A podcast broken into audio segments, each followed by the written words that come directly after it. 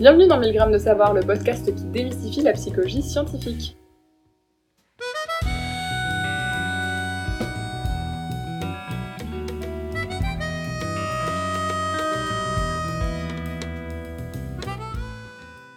Bonjour à toutes et à tous, vous êtes en présence de Sarah Levaux et Julia Eberlen. Bonjour Julia. Bonjour Sarah. Aujourd'hui, nous avons eu envie d'inviter Julie Dachet. Julie, tu es docteur en psychologie sociale.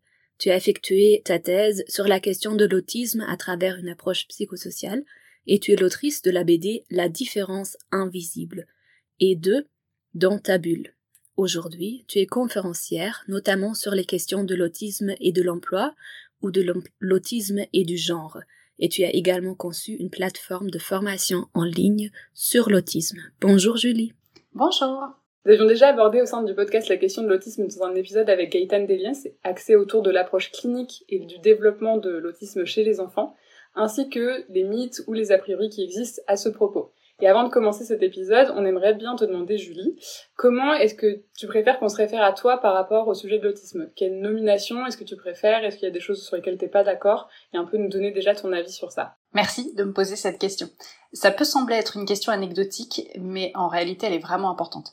Euh, moi, je préfère autiste ou euh, personne autiste. Et c'est vrai qu'il existe des débats autour de la façon dont on nomme les personnes autistes.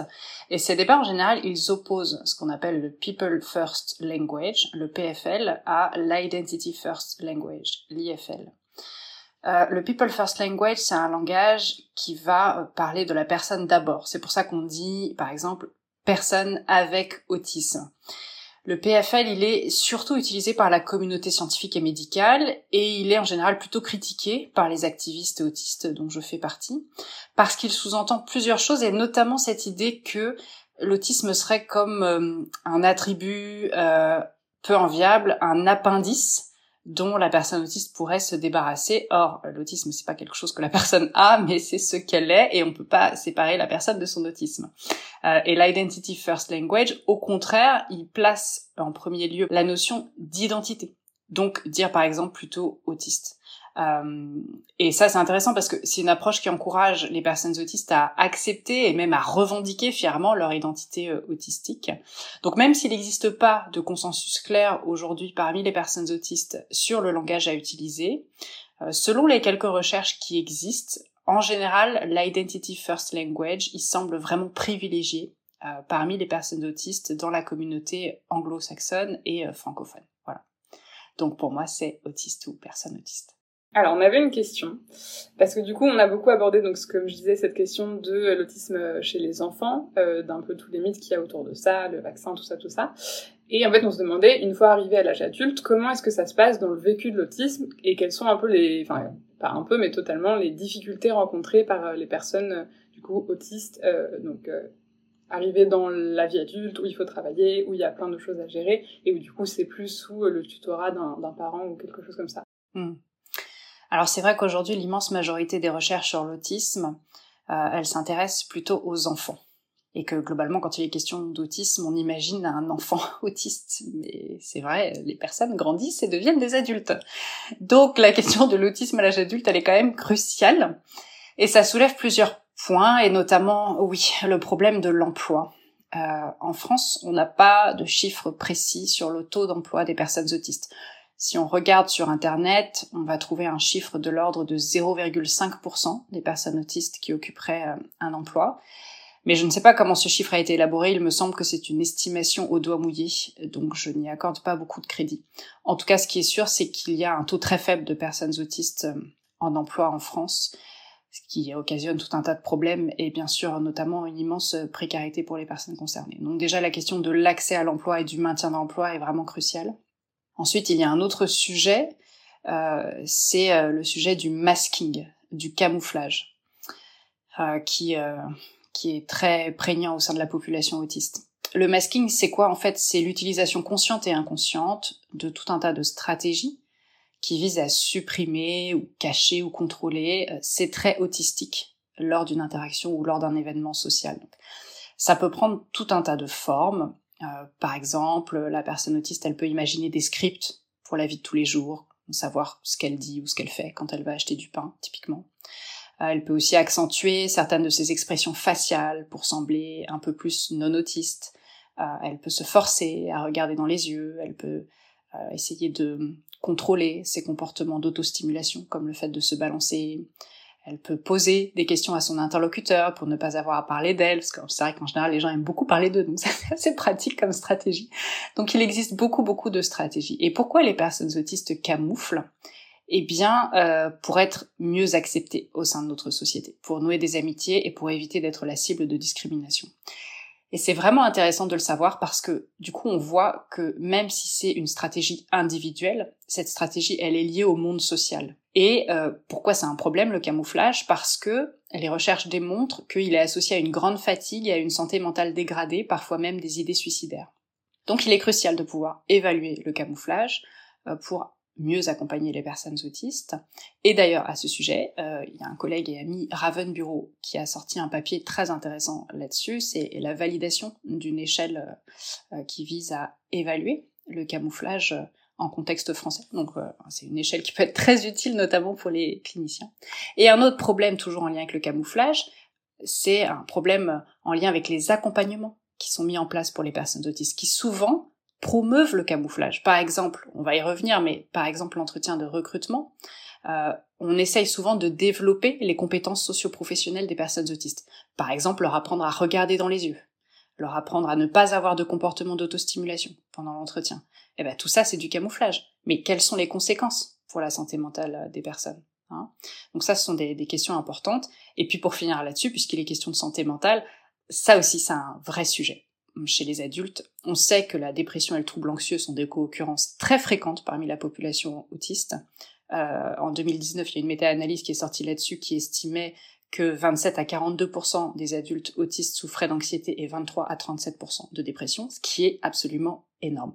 Donc, c'est pas une liste exhaustive, mais on voit qu'il y a effectivement beaucoup de sujets à l'âge adulte euh, qu'il faut pouvoir euh, étudier. Du coup, ça me fait penser, j'ai donc des amis aussi qui sont euh, autistes, du coup, et euh, qui parlaient beaucoup de euh, un espèce de syndrome de l'imposteur ou de l'impostrice, du coup, post-diagnostic, de se dire, ben en fait, ok, j'ai été diagnostiquée des fois plus jeune ou pas forcément, ou assez récemment, mais finalement, je me rends compte que, ben en fait, ça va, ou j'arrive à me débrouiller, ou alors j'arrive plus trop à savoir, parce que du coup, il y a un peu cette représentation extraordinaire des fois de euh, de l'autisme où on imagine des enfants qui sont incapables de parler, qui se tapent tête contre le mur, ou vraiment les trucs un peu voilà comme ça spectaculaires.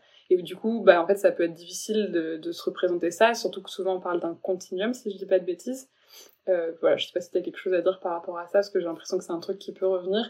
Et si bah soit t'as des conseils ou juste euh, une expertise.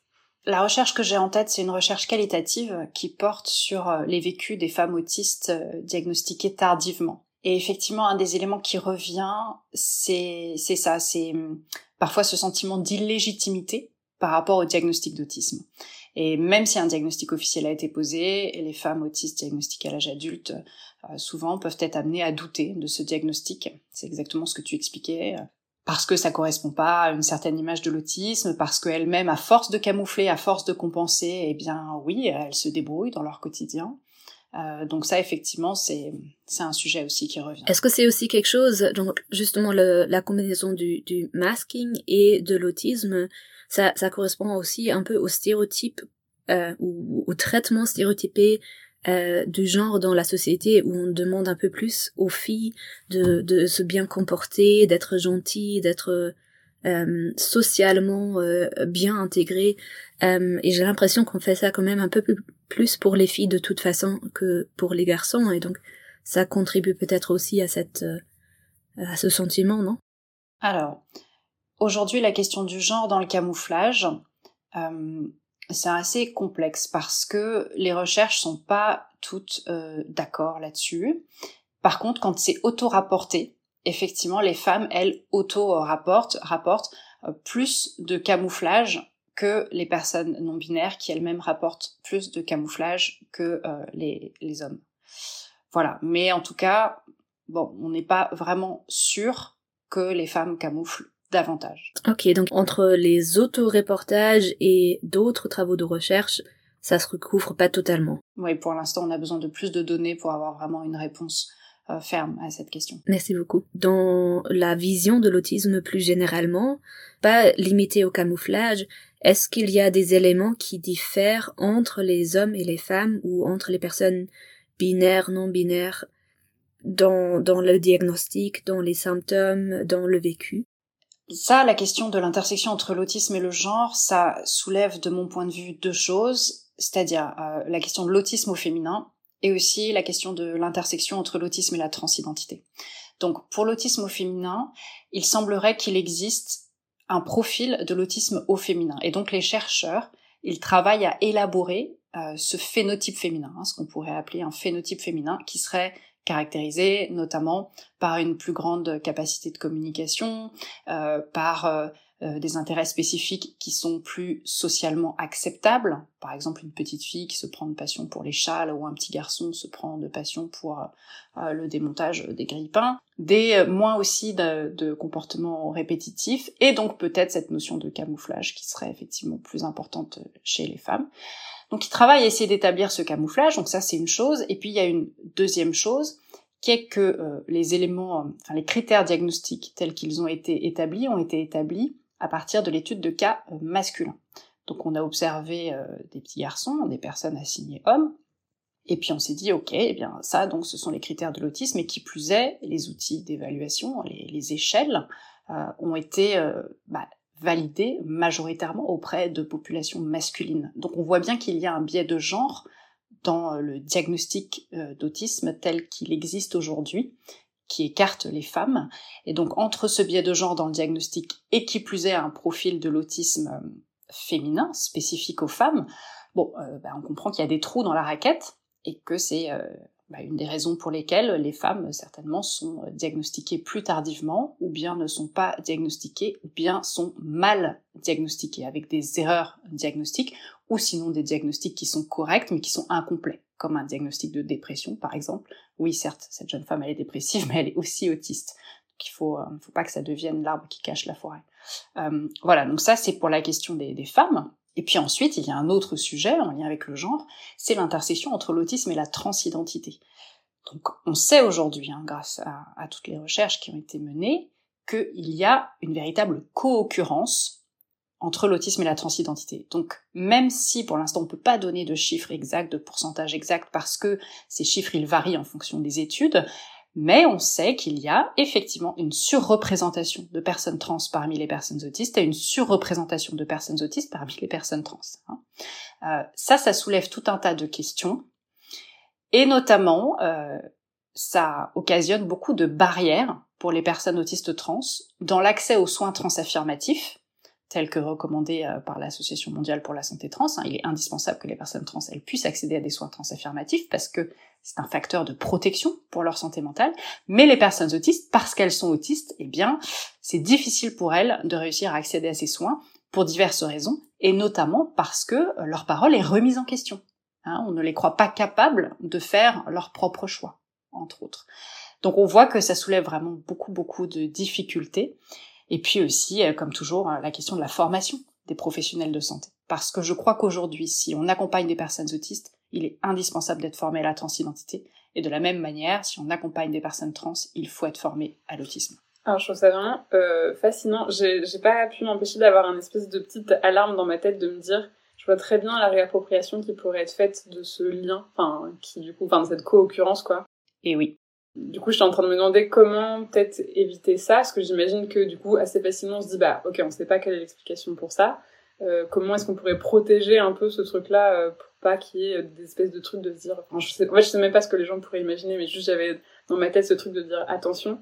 Donc j'avais ça. Et aussi, j'avais la question de me dire, bah, comment c'est possible, du coup, de créer des outils? Parce qu'en fait, déjà, juste la question de la transidentité, c'est pas facile parce que c'est pas forcément accepté ni bien accompagné. Et d'autant plus s'il euh, y a, en plus euh, euh, de l'autisme qui demande une prise en charge spécifique. Est-ce que tu aurais des idées de comment du coup réussir à appréhender ça, s'il y a des outils, des bonnes façons de communiquer pour réussir à, accompagner ça, parce que j'imagine que tu travailles un peu dessus. Alors en fait, il y a des chercheurs hein, qui travaillent sur cette question et qui nous apportent beaucoup d'éléments très intéressants. Il y a notamment Strang, S-T-R-A-N-G, euh, chercheur nom de famille est Strang, qui travaille beaucoup là-dessus.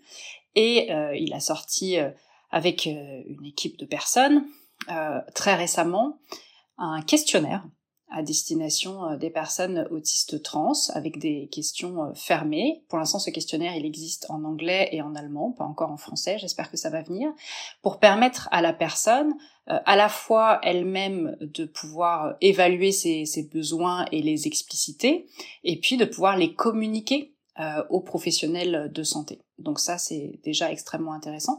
Et puis, il existe bien sûr des recommandations hein, qui ont été formulées par des experts et expertes qui euh, ont l'habitude d'accompagner des personnes autistes trans. Donc ça, pareil, c'est dans la littérature scientifique. Et moi, j'ai produit récemment une formation sur ma plateforme de formation julieacademy.com qui euh, dure 50 minutes, euh, qui est consacrée à cette question de l'intersection entre l'autisme et la transidentité et qui reprend euh, tout ce qu'on peut trouver aujourd'hui euh, dans la littérature scientifique sur ce sujet. Bah, du coup, ça embraye assez bien avec euh, une autre question qu'on avait pour toi, qui concerne du coup la question de l'autisme et du monde de, la recherche. Et donc, ce qu'on se demandait, c'est qu'est-ce que ça fait de faire de la recherche en fait du coup sur un sujet quand on est concerné par celui-ci, parce que ça a été ton cas pendant ta thèse. Qu'est-ce que tu, enfin du coup la question c'était qu'est-ce que tu penses de ça? Comment est-ce que toi tu l'as vécu? Et d'un point de vue juste scientifique, est-ce que c'est plutôt quelque chose de bénéfique euh, pour la recherche ou non? Enfin j'imagine que c'est pas tout blanc ou tout noir, mais enfin est-ce que tu pourrais un peu nous donner, je sais pas s'il y a des choses qui nous permettent des, des, avancées en fait dans la recherche et peut-être certains qui freinent, mais pour un peu avoir une idée de voilà quand on est concerné faire de la recherche sur un sujet, qu'est-ce que ça donne quoi? Alors effectivement, euh, moi, je suis une personne concernée qui produit de la recherche sur l'autisme. Je ne suis pas la seule. Il y en a d'autres, notamment dans les pays anglo-saxons. Je pense que c'est euh, une force et que ça apporte vraiment un avantage à plein de niveaux. Ça n'a pas été perçu comme ça, moi, pendant ma thèse et surtout à l'issue de ma thèse, le jour de ma soutenance. Ça m'a été reproché. Hein. On m'a dit clairement euh, comment est-ce que vous pouvez produire un travail sur l'autisme alors que vous-même vous êtes concerné, vous n'êtes pas objective et donc euh, vous n'êtes pas légitime en quelque sorte. Mais je crois que ça vraiment c'est c'est ça appartient à l'ancien monde de, faire ce genre de réflexion parce que aucun chercheur, euh, surtout dans les sciences humaines et sociales, aucun chercheur n'est parfaitement objectif puisqu'il fait partie de ce monde qu'il étudie et au contraire avoir conscience de, de, de ses biais et de certaines de ses subjectivités, c'est la meilleure manière pour pouvoir essayer de les objectiver. Euh, mais si on n'en a pas conscience et qu'on part du principe que on est euh, dans une neutralité pure et parfaite, alors là c'est très très dangereux au contraire. Bref, donc moi je crois que c'est un avantage et euh, ça s'observe assez bien dans les recherches qui sont menées par les personnes concernées. Par exemple, on a une chercheuse autiste qui s'appelle Monique Botta qui a eu euh, l'excellente idée d'appliquer le concept de stress de minorité aux personnes autistes. Alors on peut peut-être en dire quelques mots. en fait, le stress de minorité, ça va désigner le stress spécifique que subissent les minorités du fait de leur statut. Donc par exemple, les personnes euh, homosexuelles ou bisexuelles subissent euh, des insultes, des microagressions, des discriminations, etc. Et tous ces facteurs de stress, euh, ils sont sociaux parce qu'ils sont liés à des expériences de stigmatisation et ils viennent s'ajouter aux autres facteurs de stress auxquels le reste de la population est soumis, comme le coronavirus, hein, par exemple. Toujours cet exemple, mais est-ce que c'est vraiment un facteur de stress que tout le monde a subi euh, Et ce modèle du stress minoritaire, il est intéressant parce qu'il peut contribuer à expliquer les disparités qui existent entre la santé mentale et physique des groupes minoritaires qui sont stigmatisés et les autres. Et cette chercheuse autiste, elle a eu l'idée d'appliquer le modèle du stress minoritaire à la population autiste. Et donc, elle a analysé euh, pour voir si et dans quelle mesure les facteurs de stress sociaux pouvait influer sur la santé mentale des personnes autistes et les résultats suggèrent qu'effectivement c'est le cas.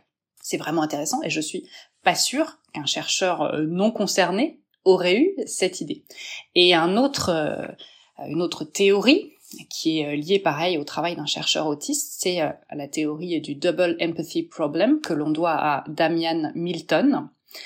Et ça, pareil, j'adore cette théorie parce que, en fait, donc, elle stipule que les problèmes de communication ne seraient pas intrinsèques à la personne autiste, contrairement à ce qu'on considère aujourd'hui, hein, mais seraient plutôt liés à la relation à l'autre. Et effectivement, puisque la communication c'est comme un match de tennis, hein, il faut bien pouvoir se renvoyer euh, la balle. Là, ce, qu'il dit, c'est que en fait, les personnes non autistes, elles ont elles aussi du mal à comprendre les personnes autistes, et donc elles ont du mal à s'adapter à leur style de communication. Hein. Et c'est ce que rapportent aussi certaines recherches qui indiquent qu'effectivement il est difficile pour les non-autistes d'interpréter notamment les expressions faciales des autistes. Hein. Donc c'est pas que dans un sens. C'est pas juste les autistes qui ont du mal à comprendre ce qui se passe chez les non-autistes. Ça va dans l'autre sens aussi. Et ça, bien sûr, ça a un impact négatif sur la sur la relation. Donc c'est intéressant parce que ça nous permet de considérer les difficultés de communication comme étant finalement le fruit d'un décalage entre autistes et non-autistes plutôt que de considérer que c'est la personne autiste qui a un déficit. Et donc je pense que les chercheurs autistes, c'est deux exemples, il y en a beaucoup d'autres, euh, grâce à leur vécu, ils ont une façon d'appréhender l'autisme comme objet d'étude qui est très différent des non-autistes et surtout très utile, très concret. Hein, parce que quand je vois toutes les recherches qui sont menées sur la génétique, bon, je vois pas trop en quoi elles nous permettent concrètement d'améliorer le quotidien des autistes, ça c'est vraiment une préoccupation des non-autistes, quoi. Nous, c'est, c'est pas du tout la nôtre. Donc voilà, je crois que c'est vraiment très riche. Tu viens de parler du problème de la double empathie, qui est lié à la perception, pas uniquement des autistes, de, leur environnement, mais justement de l'environnement, de, de, la perception de la personne autiste ou des personnes euh, plus largement euh, en situation de neurodiversité ou des personnes neurodiverses. Ça veut dire que genre, les personnes avec un TDAH, avec euh, d'autres troubles qu'on appelle les troubles 10, donc euh, dyslexie, etc.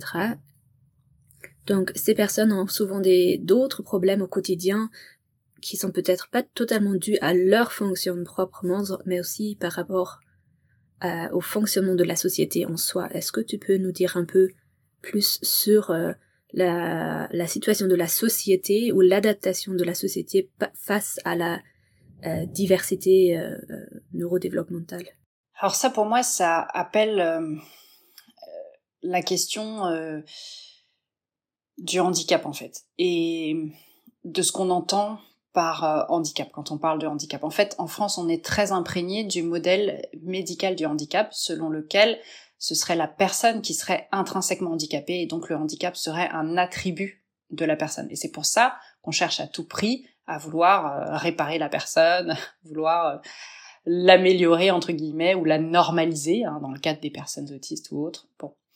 Sauf que dans les pays anglo-saxons, l'approche, elle est complètement euh, différente, et c'est plutôt une approche sociale du handicap. Et donc là, on ne considère pas que le handicap est un attribut, mais plutôt qu'il est situationnel, qu'il est contextuel. Donc la personne, elle est en situation de handicap lorsque l'environnement est inadapté. Parfois, les gens me disent, ah là là, on joue sur les mots, euh, non, c'est pas jouer sur les mots que de dire qu'une personne est en situation de handicap. Ça traduit vraiment un changement total de paradigme parce qu'on ne fait plus peser sur les épaules de la personne le poids de ses difficultés, mais on va vraiment aller interroger l'environnement. Et par exemple, dans les ascenseurs, on a de plus en plus de touches digitales plutôt que d'avoir des touches en relief. Et ça, ça va placer en situation de handicap des personnes qui sont malvoyantes, par exemple. Donc c'est vraiment intéressant euh, parce que ça permet aussi à la personne euh, d'avoir un petit peu moins de difficultés, je crois, à se dire en situation de handicap, parce qu'il y a quand même beaucoup d'andiphobie et beaucoup de personnes concernées qui ne veulent pas se dire handicapées parce qu'elles trouvent que c'est extrêmement stigmatisant, tandis que quand on comprend que le handicap il est lié à l'environnement, on a beaucoup moins de mal à se dire en situation de handicap et donc aussi à réclamer les aides euh, auxquelles euh, on a le droit. Et puis parce que voilà, encore une fois, ça décale la responsabilité et ça nous amène à comprendre qu'il est important de réformer la société hein, et notamment de mettre en place des aménagements et ça, pour moi, ça, rejoint la question de l'emploi, qui est un petit peu un, de, mes, de chevals de bataille, euh, puisque euh, dans, dans les contextes professionnels, pour qu'une personne autiste ou toute autre personne en situation de handicap puisse travailler dans de bonnes conditions, il est indispensable de mettre en place des aménagements raisonnables. Et c'est d'ailleurs une obligation légale. Or, en France, cette notion, elle est très peu connue. Hein. C'est ce qu'a euh, rapporté à Madame Devandas Aguilar, qui est la rapporteuse spéciale de l'ONU sur les droits des personnes handicapées. Elle est venue en France il y a quelques années, et elle a produit un rapport suite à cela, qui est sorti en 2019, et elle a dit explicitement dans son rapport qu'elle était très surprise de constater que la notion d'aménagement raisonnable était très peu connue euh, dans notre pays. Or, un aménagement, il est indispensable parce que, par exemple, ça va permettre à la personne euh, autiste de travailler dans de meilleures conditions sensoriellement si on isole d'un point de vue phonique les bureaux dans lesquels elle se trouve. On peut aussi euh, mettre en place des journées de télétravail, euh, on peut aussi décaler les horaires, lui permettre de commencer plus tôt ou plus tard, pour lui éviter les horaires de pointe dans les transports en commun. Il y a plein de choses à mettre en place pour s'adapter aux besoins de la personne et lui permettre de s'épanouir dans son travail et encore une fois de travailler dans de bonnes conditions. C'est super intéressant et, assez dingue de replacer le prisme comme ça et je trouve que ça fait pas mal écho à ce truc de un peu de mode souvent que les gens disent en disant oui mais c'est bon maintenant tout le monde se considère autiste ou euh, pense avoir un TDAH parce que du coup ça se démocratise de plus en plus le fait d'en parler euh, de visibiliser ça et de visibiliser les difficultés notamment avec les réseaux sociaux. Et, je trouve ça assez fou parce que du coup ce serait plutôt dans cette perspective là le reflet de ce qu'on n'a pas voulu voir pendant longtemps et sur lequel on était totalement euh, invisible, invisible pardon pas invisible mais comme on dit blind aveugle par rapport aux difficultés que les gens rencontraient. Et du mhm. coup, il y a un peu ce truc de se dire, bah, peut-être que maintenant, parce qu'il y a plus l'espace de pouvoir euh, discuter de ça, parce que c'est plus discuté, on a l'impression qu'il y a une augmentation de personnes euh, qui s'identifient en tant qu'eux ou qui sont diagnostiquées, alors qu'en fait, ce serait peut-être juste un truc de, ça a jamais été euh, un espace où on donnait la possibilité aux personnes qui rencontraient ces difficultés de se faire diagnostiquer, de faire les démarches et tout. Enfin, je sais pas si c'est... Hmm. Alors, moi, quand on parle du phénomène de mode, euh, effectivement, c'est quelque chose qu'on entend souvent, hein, de dire oh là là, maintenant c'est à la mode de se dire autiste. On entend la même chose sur la question de la transidentité. Hein. Et d'ailleurs, il y a eu une théorie euh, de, de, contagion sociale. Les jeunes se diraient trans par effet de contagion parce que euh, voilà leurs copains copines sont trans, ce qui est évidemment totalement faux. Hein. on le sait dans la littérature, mais bon bref. En fait, c'est ridicule de dire ça. Pourquoi? Parce que ça n'a rien de glamour dans notre société d'être autiste ou d'être trans. Hein. ce sont des identités qui sont marginalisées, stigmatisées, des personnes qui ont des parcours de vie extrêmement difficiles parce qu'elles sont discriminées tout au long de leur vie. Donc vraiment, euh, personne n'a intérêt à se dire autiste ou à se dire trans euh, pour faire joli, quoi. C'est vraiment, faut être très très éloigné des réalités du terrain pour imaginer ça. Donc c'est un bon truc à rappeler de dire, ben en fait non, parce que ça reste. Je crois que si je dis pas de bêtises, par exemple chez les personnes trans, le le, taux de suicide est genre vraiment hyper haut, notamment pour cette euh, exclusion euh, genre super forte euh, qui ah vivent dans la société, c'est assez dingue quoi. Ah tout à fait, oui, oui c'est absolument dramatique. Ouais. Pour terminer, Julie, est-ce que tu peux nous dire un peu sur les, les livres, ou surtout les BD que tu, tu as écrits et comment tu es entrée dans ce projet? La BD, elle est sortie en 2016. Elle s'appelle La différence invisible. Elle a été illustrée par Mademoiselle Caroline et ça raconte mon cheminement avant et après le diagnostic d'autisme, qui pour moi est arrivé tardivement, puisqu'il est arrivé euh, à l'âge de 27 ans. Et donc c'est un chouette outil, je pense, pour rendre le sujet accessible. Et la BD, voilà, c'est assez pédagogique et parlant. je sais qu'il y a beaucoup de personnes qui m'ont fait ce retour-là, des personnes concernées et des personnes non concernées. Et puis l'autre livre qui s'appelle Dans ta c'est plutôt un essai qui va mélanger euh, du savoir euh, académique avec euh, du savoir expérientiel. Moi j'aime bien mélanger les deux, j'aime bien reprendre les codes de l'éducation populaire et mélanger les deux. Et c'est un peu moi qui retrace en fait ma dernière année de thèse et qui vais à la rencontre de personnes autistes et qui rapporte ce qu'elles me, ce qu'elles me disent sur leur vécu et qui en même temps fait le parallèle avec tout un tas de sujets comme justement l'autisme féminin, la question de l'emploi, la question de l'éducation, etc., etc. Merci beaucoup Julie pour, euh, pour les informations et pour cet échange qui était vraiment très intéressant pour nous. Merci à vous pour l'invitation.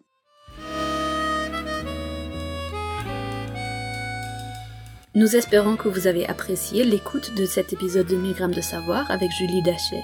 N'hésitez pas à consulter notre site 1000 qui contient des informations complémentaires où vous trouverez notamment un lexique et des références en lien avec l'épisode que vous venez d'écouter. Vous pouvez vous abonner à notre podcast sur iTunes, Spotify ou SoundCloud et nous suivre sur Facebook, Instagram et Twitter. N'hésitez pas à nous faire savoir ce que vous pensez de ce podcast en nous laissant des étoiles sur Spotify, iTunes et Facebook, ainsi qu'en nous contactant par mail via de savoir à gmail.com. Le podcast Milligramme de Savoir est à l'origine un projet des membres du CESCUP, Center for Social and Cultural Psychology de l'Université libre de Bruxelles, et de Sarah Levaux, doctorante à l'Université Lumière Lyon 2. La musique de ce podcast a été réalisée par le Kenzonera Quartet, et Sylvain Delouvet a designé notre logo.